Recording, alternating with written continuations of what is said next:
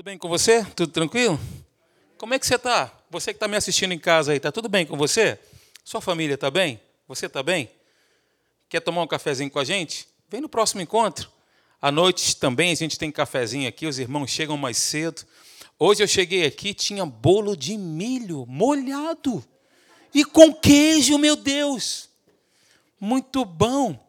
Eu filei a boia aqui do pessoal do louvor, o pessoal chega mais cedo, aí eles estavam aqui ensaiando, eu tenho o Espírito de Deus, sabedoria, cheguei ali, vi aquele bolinho me olhando, ele, ele me olhou, eu olhei para ele, vou pregar sobre tentação hoje, tá, irmão? Vou falar sobre isso. Aí eu fui lá, acabei que eu e a minha esposa demos um desfalque, que os irmãos do louvor, do Ministério do, do, do Louvor aí nos perdoem por, esse, por essa intromissão gastronômica. Queridos, é muito bom estar com vocês aqui. Vamos fechar os nossos olhos, vamos orar? Pai, nós queremos te agradecer pela tua palavra. Muito obrigado, Senhor, porque a tua palavra ela é maravilhosa. Ela é transformadora, Senhor. Oh Deus, quando a revelação chega, chega a transformação da nossa vida. E quando chega a transformação, a nossa vida ela não é mais a mesma. Chega também a revolução, coisas novas, Senhor, uma nova perspectiva, um novo amanhecer, algo novo surge. O Senhor é o Deus do novo. O Senhor é o Deus que, que derrama um óleo fresco sobre nós, um pão vivo. Ó oh Deus, um pão novo a cada manhã. Muito obrigado por isso, Pai. Nós te louvamos por essa graça maravilhosa, por esta graça capacitadora, a tua multiforme graça, Senhor, que nos capacita a enfrentarmos as mais variadas provações, como está dizendo aqui no livro de Tiago, Senhor nós te bendizemos, nós te glorificamos. Seja honrado, seja engrandecido através das nossas vidas e nós enaltecemos e engrandecemos a tua palavra, Pai. Em o nome de Jesus, amém e amém. Muito bem, queridos, no, no nosso último encontro, eu falei com vocês acerca, eu venho falando né, sobre isso, na verdade, como transformar as provações em triunfo, como lidar de forma sábia com as provações. E eu estou apaixonado pelo livro de Provérbios, só que é o Provérbios do Novo Testamento, que é o livro de Tiago. Os teólogos, né, historiadores, dizem que o livro de Tiago é o livro de Provérbios do Novo Testamento, que é o livro de Provérbios do Novo Testamento. Eu estou fazendo uma leitura e eu queria, de forma expositiva, pegar com vocês, versículo por versículo, é, é claro, né? Observando aqui, por meio do Espírito Santo, a riqueza que existem nas palavras aqui, a profundidade que, que tem as palavras, essas palavras que, que estão aqui na Bíblia não são somente de um livro, né, como o pastor Marcelo disse, algo para contar é, um fato do passado, mas os textos estão aqui para mudar a nossa vida, mudar a nossa mentalidade, a nossa forma de falar, inclusive, né? Então é isso. Bem, abra por favor em Tiago, capítulo 1. Eu venho falando aqui sobre Tiago, que está depois de Hebreus. Tiago, eu vou ler a partir do versículo 12. Vocês lembram? Nós falamos, é, peguei o versículo 2, passar de passar por tribulações. Depois falamos sobre, sobre sabedoria. A sabedoria é a capacidade que Deus nos dá de nós olharmos as circunstâncias da vida na ótica dele, por meio da palavra. Olhamos para a vida e todas as suas situações como Jesus vê. É? Inclusive, existe um livro clássico, muito conhecido, onde o título é o seguinte: em meus passos, o que faria Jesus? O homem sábio, a mulher sábia, deve-se fazer essa pergunta sempre. Em meus passos, o que falaria Jesus? Em meus passos, como Jesus agiria? E melhor, em meus passos, como Jesus reagiria? Toda ação gera uma reação. Mas o que determina, queridos, guarde isso no seu coração, Guarde isso aí que eu vou dizer para você agora. O que determina a nossa vitória ou o nosso fracasso é como nós reagimos diante das circunstâncias. como eu reajo. Não como eu ajo, mas como eu reajo. Ok? Quando nós reagimos conforme a palavra, com base, respaldados por aquilo que está escrito, nós vamos obter a vitória, mesmo que ela não seja patente ou evidente naquele momento. Mas nós estamos agindo, falando, reagindo conforme Jesus nos manda, conforme está escrito na palavra, e fatalmente nós vamos colher os resultados dessa reação com base nas escrituras sagradas. OK? Então hoje eu vou projetar para você aqui como lidar como lidar de forma sábia com as tentações. E eu quero fazer rapidamente aqui um resumo do que nós falamos no nosso último encontro. E eu disse para vocês que o alvo de Deus para a nossa vida é que nós alcancemos a maturidade. Esse é o alvo de Deus. E nós vemos vários textos bíblicos fazendo essa, essa abordagem, como por exemplo, Tiago capítulo 1, do versículo 12 até o versículo 15. Eu vou ler para você. Abra a Bíblia, se você puder, por favor, nesse texto. Eu leio assim. Vou me ater ao versículo 12, tá bom? Falando sobre maturidade. Bem-aventurado o homem que suporta a provação. Entre vírgulas tem uma palavra-chave aí. Com perseverança. Rupomone. Mesmo diante de pressões, né? Com perseverança aprovação. Por quê? Depois de ter sido aprovado, ou seja, depois de passar por uma situação, perseverantemente eu permaneci em Cristo, permaneci com base na palavra, o que vai acontecer? Eu serei aprovado. Então, isso fala de maturidade, ok? Aprovado receberá a coroa da vida. E aí a palavra nos mostra, ela nos aponta sempre a eternidade, a olharmos para frente, visualizarmos isso. Eu tenho uma coroa me esperando. Eu vou receber o prêmio da soberana vocação de Deus em Cristo Jesus, estarei com Ele. A gente tem que estar sempre com esse olhar lá na frente, meus irmãos. E não no temporário, não no transitório ou no passageiro, mas olhando lá na frente a minha vida tem um propósito e eu vou receber das mãos do meu Senhor a coroa da vida, porque diz aqui, ó, no qual o Senhor prometeu aos que o amam. Quantos amam Jesus aqui? Você ama Jesus? Você que está em casa, você ama Jesus? Ama? O nosso amor, amor é o quê? É um sentimento? Não. Nós temos aprendido que amor é uma decisão. Veja então, se nós amamos a Deus, as nossas ações, reações, como eu disse, devem, devem estar pautadas na palavra. Aqueles que amam a Deus, eles fazem exatamente o que está escrito no versículo 22 de Tiago, capítulo 1. A Bíblia, ela se completa. Vê comigo o que está escrito no versículo 22 de Tiago 1. Aquele que ama a Deus, ele obedece.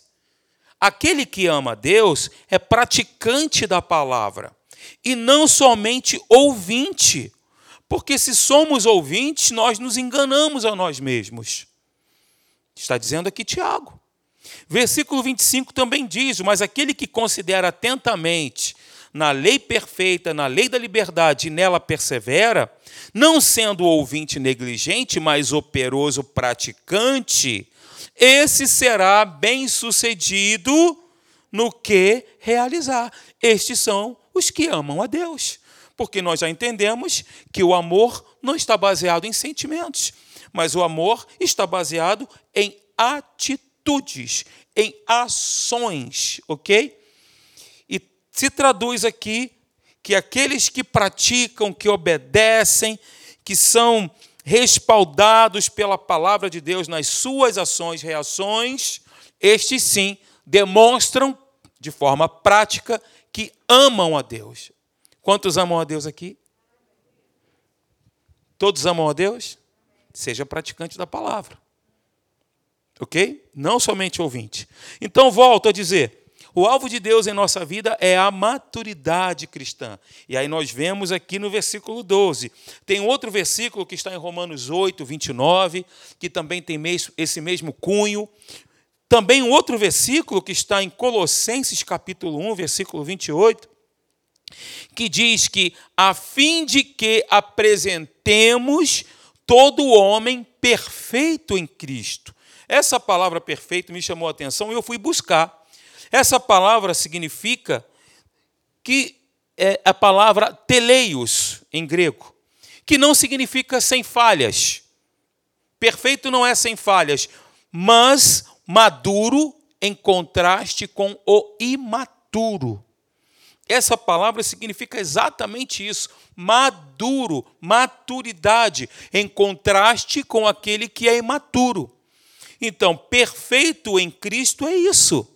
Ou seja, amadurecido em caráter e em personalidade, tendo Cristo como modelo e a palavra como respaldo, referência, base, apoio, fundamento para tudo na nossa vida, queridos.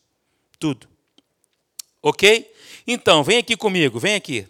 Ó, uma pessoa madura é paciente nas provas. Uma pessoa imatura ela transforma provas em tentações. E no próximo domingo eu quero te convidar. Nós vamos fazer de forma expositiva, Mateus capítulo 4, do versículo 1 até o versículo 11, falando sobre a tentação de Jesus, e nós vamos mergulhar nas riquezas desse texto. O Espírito Santo ele vai descortinar para nós, ele, ele vai nos mostrar, isso já está fervendo no meu coração Próximo domingo, então, na parte da manhã, não falte, esteja aqui, ok? Então, de novo, queridos, uma pessoa madura, qual é uma característica de uma pessoa madura? Ela é paciente nas provas, ao passo que uma pessoa imatura, ela transforma as provações em tentações. Eu quero te relembrar, as provas são testes do amor de Deus, enviados por Deus, e as tentações são as armadilhas enviadas pelo diabo. Sabe, irmãos? Sabe, irmãos? Quando Deus nos prova, é para que nós possamos passar no teste e herdar as bênçãos. Esse é o grande objetivo das provas que passamos. Você consegue entender isso? Não é loucura quando Tiago diz: olha, tende por motivo de toda a alegria o passardes por várias, não é apenas uma.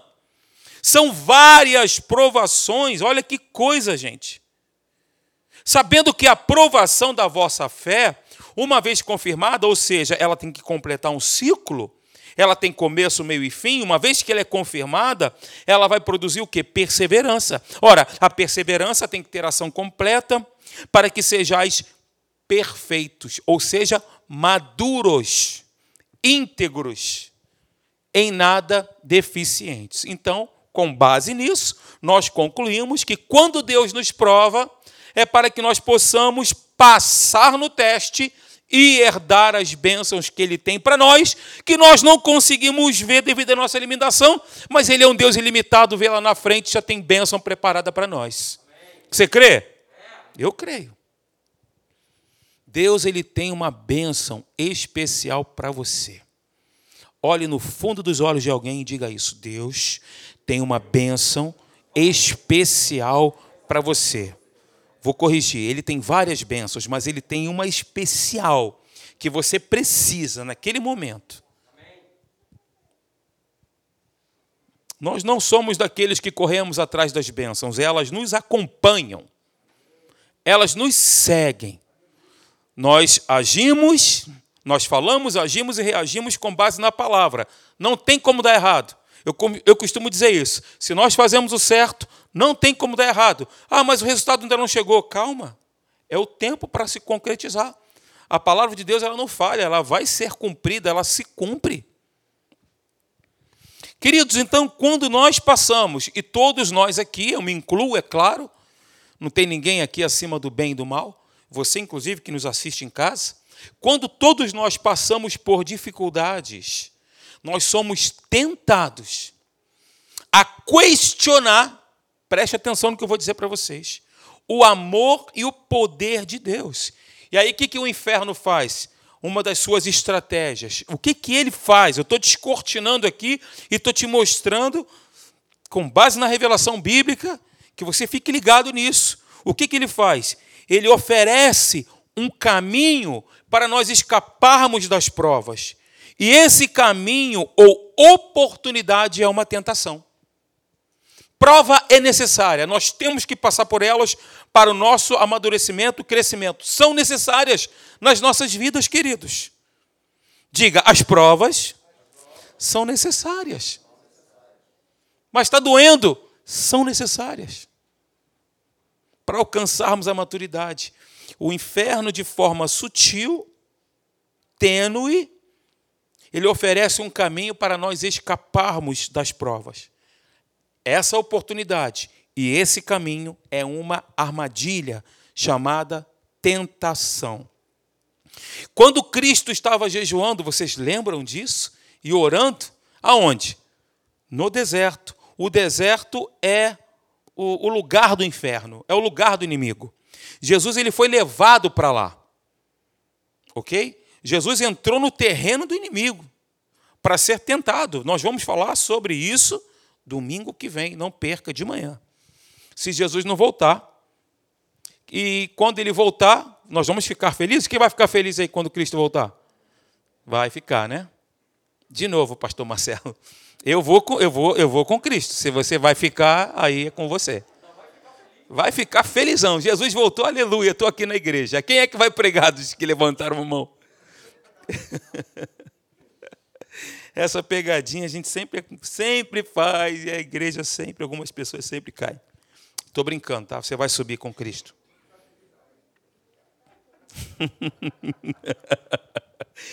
então, queridos, quando Cristo estava jejuando e orando no deserto, o inferno o tentou, sugerindo que ele transformasse as pedras em pães.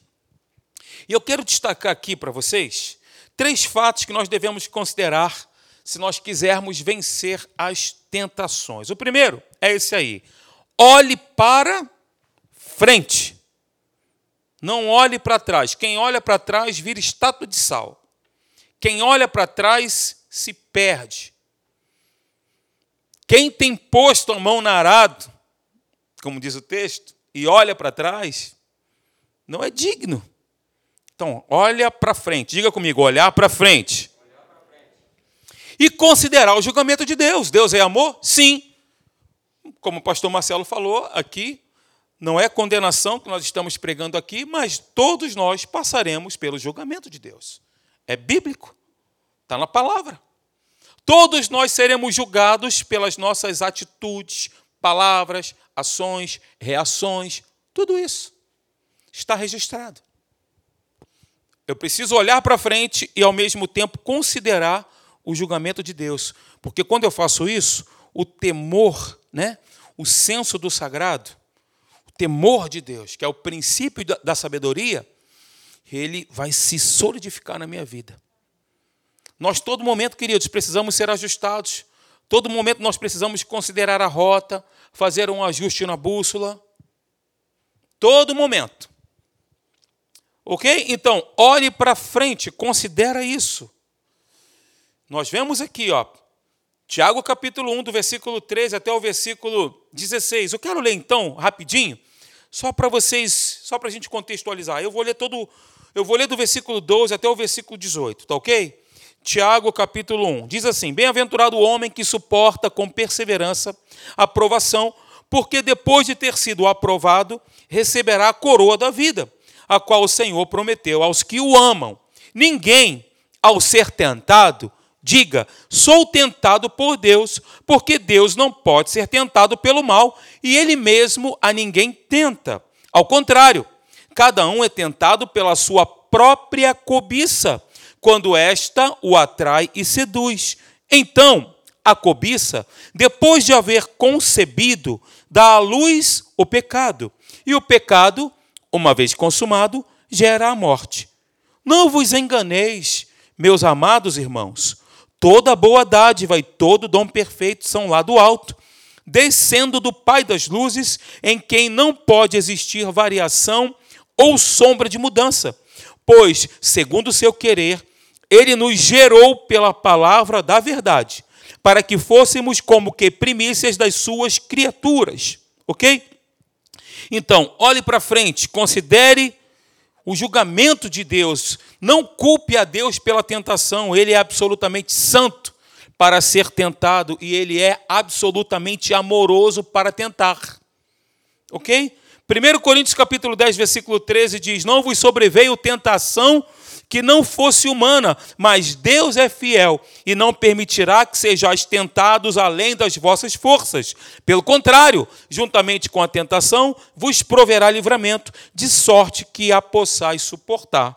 1 Coríntios capítulo 10, versículo 13. Deus nos prova assim como ele fez com Abraão. Mas ele não nos tenta. Então, queridos, a prova é para santificar-nos. A tentação é para derrubar-nos. Uma tentação, como eu disse, é uma oportunidade de fazer uma coisa boa de forma errada. Exemplo: passar em uma prova é coisa boa? Claro que é, mas colar na prova para passar é uma coisa errada, concordam? O prazer sexual é uma coisa boa? Claro que é. Mas o sexo fora do casamento é uma coisa errada. Então, de novo, uma tentação é uma oportunidade de fazer uma coisa boa, só que de maneira errada.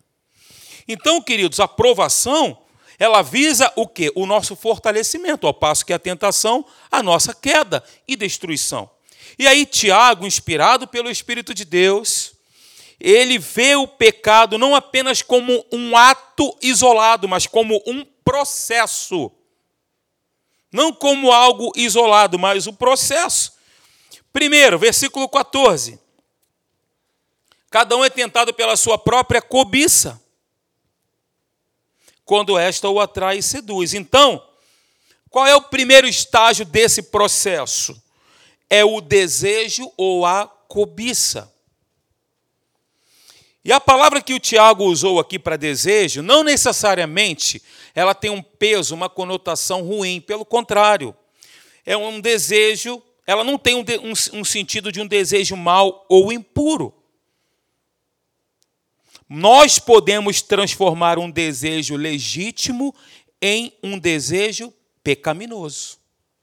A palavra que Tiago usa aqui não traz essa conotação de algo mal ou impuro a palavra desejo aqui. Eu não vou falar ela em grego porque é meio complicado. Depois você procura o pastor Marcelo que ele vai te dizer. Então, queridos, a cobiça, ela é a tentativa de satisfazer um desejo, porém fora da vontade de Deus. Ou seja, comer é normal, amém? Glutonaria é pecado. Dormir é normal. Preguiça é pecado. Vai ter com a formiga, ó preguiçoso? Está lá em Provérbios. Procura também o pastor Marcelo que ele vai te falar a referência. Sexo no casamento é normal? Sexo fora do casamento é pecado. Pecado. Isso tem que ser dito nos nossos púlpitos. Tem que ser dito porque está escrito. Se está escrito, é a nossa base é a nossa referência. Então, queridos, olha aqui. Vem aqui comigo, você. Você também, da internet. Ó. Os desejos devem estar sob controle e não no controle. Sob controle e não me controlando. Devemos controlar os desejos, não estes a nós. Segundo, segundo estágio é o engano. Agora, isso é demais. Eu adorei quando eu pesquisei essa palavra e eu pude perceber aqui o significado dela. O segundo estágio é o engano. Aí no versículo 14, né, a palavra usada, a palavra usa duas figuras para ilustrar o engano da tentação. Quais são as palavras? A figura do caçador, que usa uma armadilha para atrair, é exatamente isso, atrai e seduz, e a figura do pescador que usa o anzol para a isca. Esse é o sentido. A cobiça, quando ela atrai e seduz, atrai uma armadilha um caçador, e seduz é a figura do pescador que usa o anzol para fisgar o peixe. Legal isso, né? E aí, queridos, nós, quando olhamos aqui para a Bíblia, nós vemos, por exemplo, Ló. Se ele pudesse ver a ruína, se Ló pudesse ver a ruína que estava por trás de Sodoma, e se Davi pudesse ver a tragédia sobre a sua casa quando se deitou com Batseba, eles jamais teriam caído. Não é verdade? Então, preste atenção no que eu vou dizer para você. Com base na revelação da palavra de Deus, essa identificação aqui é a sabedoria de Deus. Nós precisamos identificar, queridos, a isca, porque o diabo está com um anzol assim, pronto para fisgar alguém. O inferno identificar a isca e a arapuca do inferno, para nós não cairmos na rede do seu engano. A gente tem que. E o que, que nos ilumina para que a gente possa se preservar disso? É a palavra, a sabedoria de Deus, como eu falei no início. Sabedoria nada mais é do que o olhar para as situações da vida na ótica de Deus, como Deus vê, com base na palavra. E aí Tiago complementa e diz: olha, vocês precisam disso. Ora, se vocês precisam de sabedoria, peçam a Deus. Deus dá, aliás, Ele é a própria sabedoria. Ele é a fonte da sabedoria, Ele é a sabedoria. Ora, se Ele é a sabedoria, uma vez que Cristo habita em mim, eu tenho a sabedoria. Então eu preciso, nós precisamos ser sábios nas situações, queridos. E essa capacidade é Deus que nos dá. A palavra de Cristo é a nossa iluminação, é a nossa claridade, é a nossa arma para identificar as artimanhas do inferno. Terceiro ponto, terceiro estágio, é o nascimento do pecado. Então a cobiça, depois, versículo 15. Então a cobiça depois de haver concebido, dá à luz o pecado, e o pecado, uma vez consumado, gera a morte. Então, Tiago, aqui no versículo 15, ele muda a figura da armadilha e do anzol para a figura do nascimento do pecado. Lembra que eu falei que é um processo? É um processo. Não é um ato isolado. E pensei, cai, pum. A pessoa está maquinando. Ela está pensando, está sendo processado ali dentro. É assim que ele nasce. Um bebê não nasce de uma hora para outra. Não é verdade? Olha que figura interessante. O pecado começa como uma coisa pequena, como um embrião, imperceptível. Mas ele se desenvolve rapidamente, porque as suas células se multiplicam. Finalmente, nasce o bebê monstro. Um monstro que continua a crescer de forma assustadora. E esse monstro, o que, ele faz? Ele mata aquele que o concebeu. Olha só que coisa, o processo. Ele nasce, nasce um monstro, ele vai crescendo e ele mata aquele que o concebeu. Porque o pecado, ele gera a morte. Então, relembrando aqui, o pecado não é apenas um ato isolado, mas um processo. Primeiro, é o desejo ou cobiça. Segundo estágio é o engano, atrai, seduz. Terceiro é o nascimento dele. Ele é concebido. Quarto é a morte. A cobiça, depois de haver concebido, dá à luz o pecado, e o pecado, uma vez consumado, gera a morte. E aí nós vemos aqui o quê? A, a genealogia do pecado. Nós vemos a genealogia do pecado aqui. Ou seja, a cobiça ela é a mãe do pecado e a avó da morte. Para para pensar.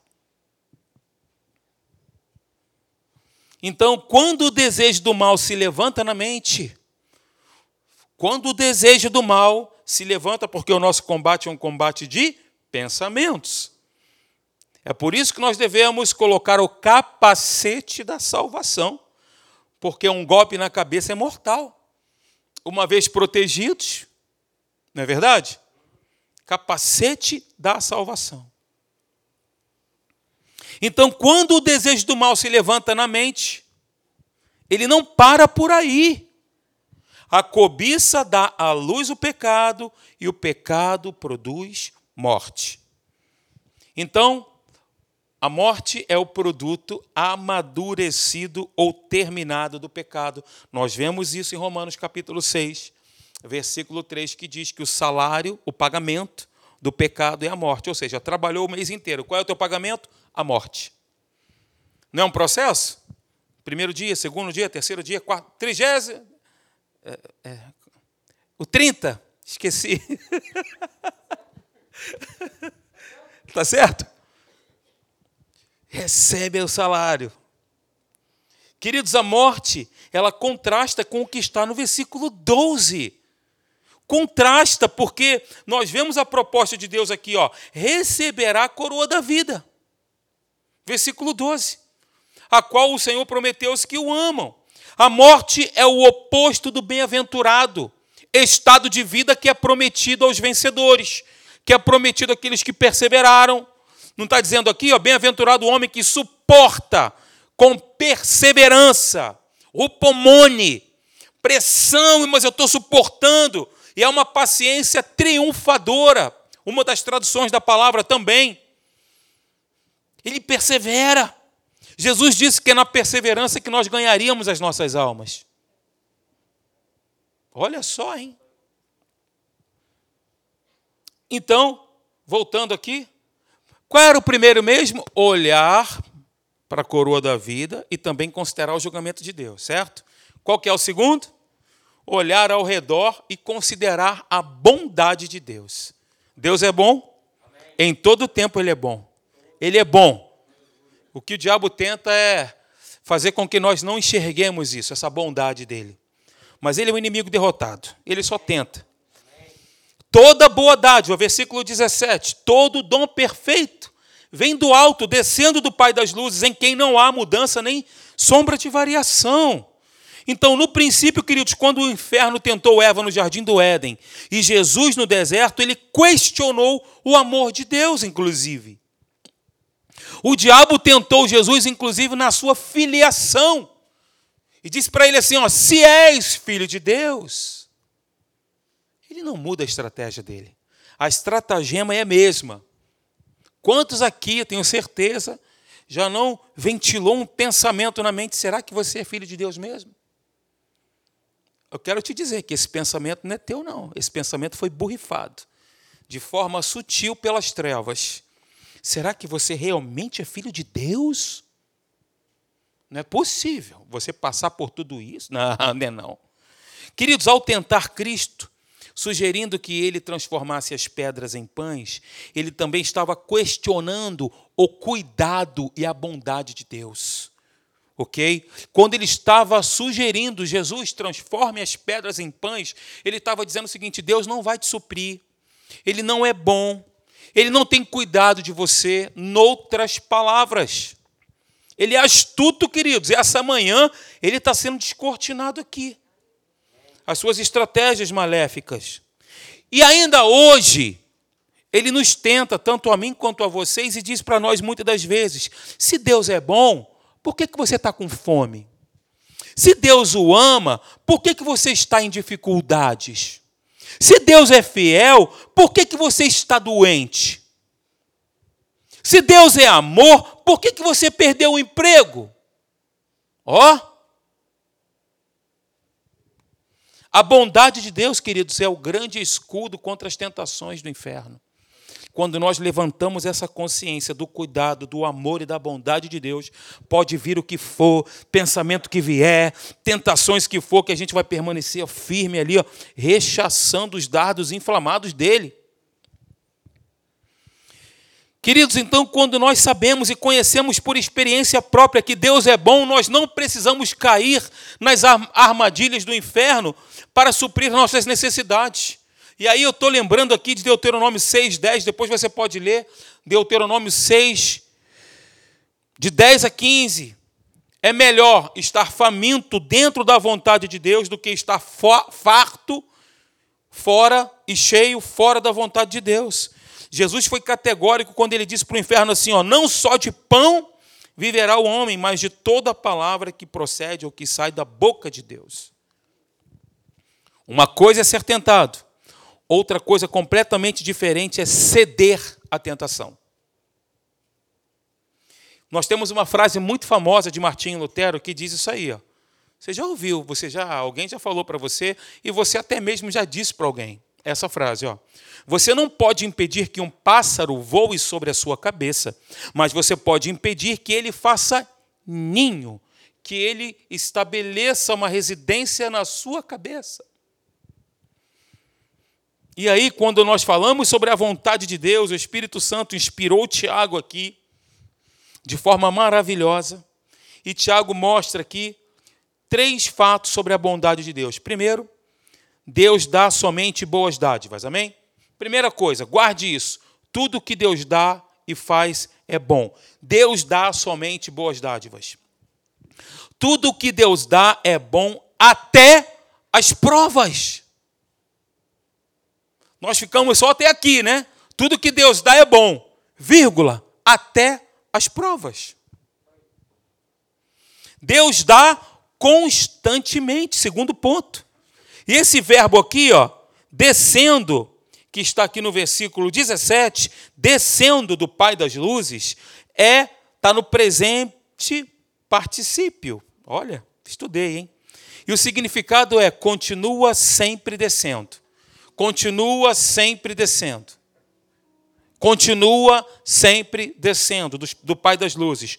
Toda boa dádiva, todo dom perfeito, a bondade, o amor, a fidelidade, a graça, compaixão, misericórdia, força, descendo do Pai das luzes, descendo, continua sempre.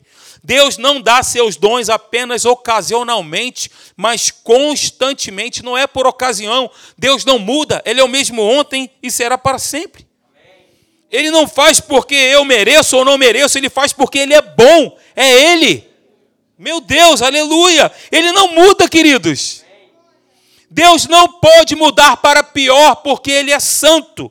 Ele não pode mudar para melhor porque Ele é perfeito. Ele é consistente, Ele não muda.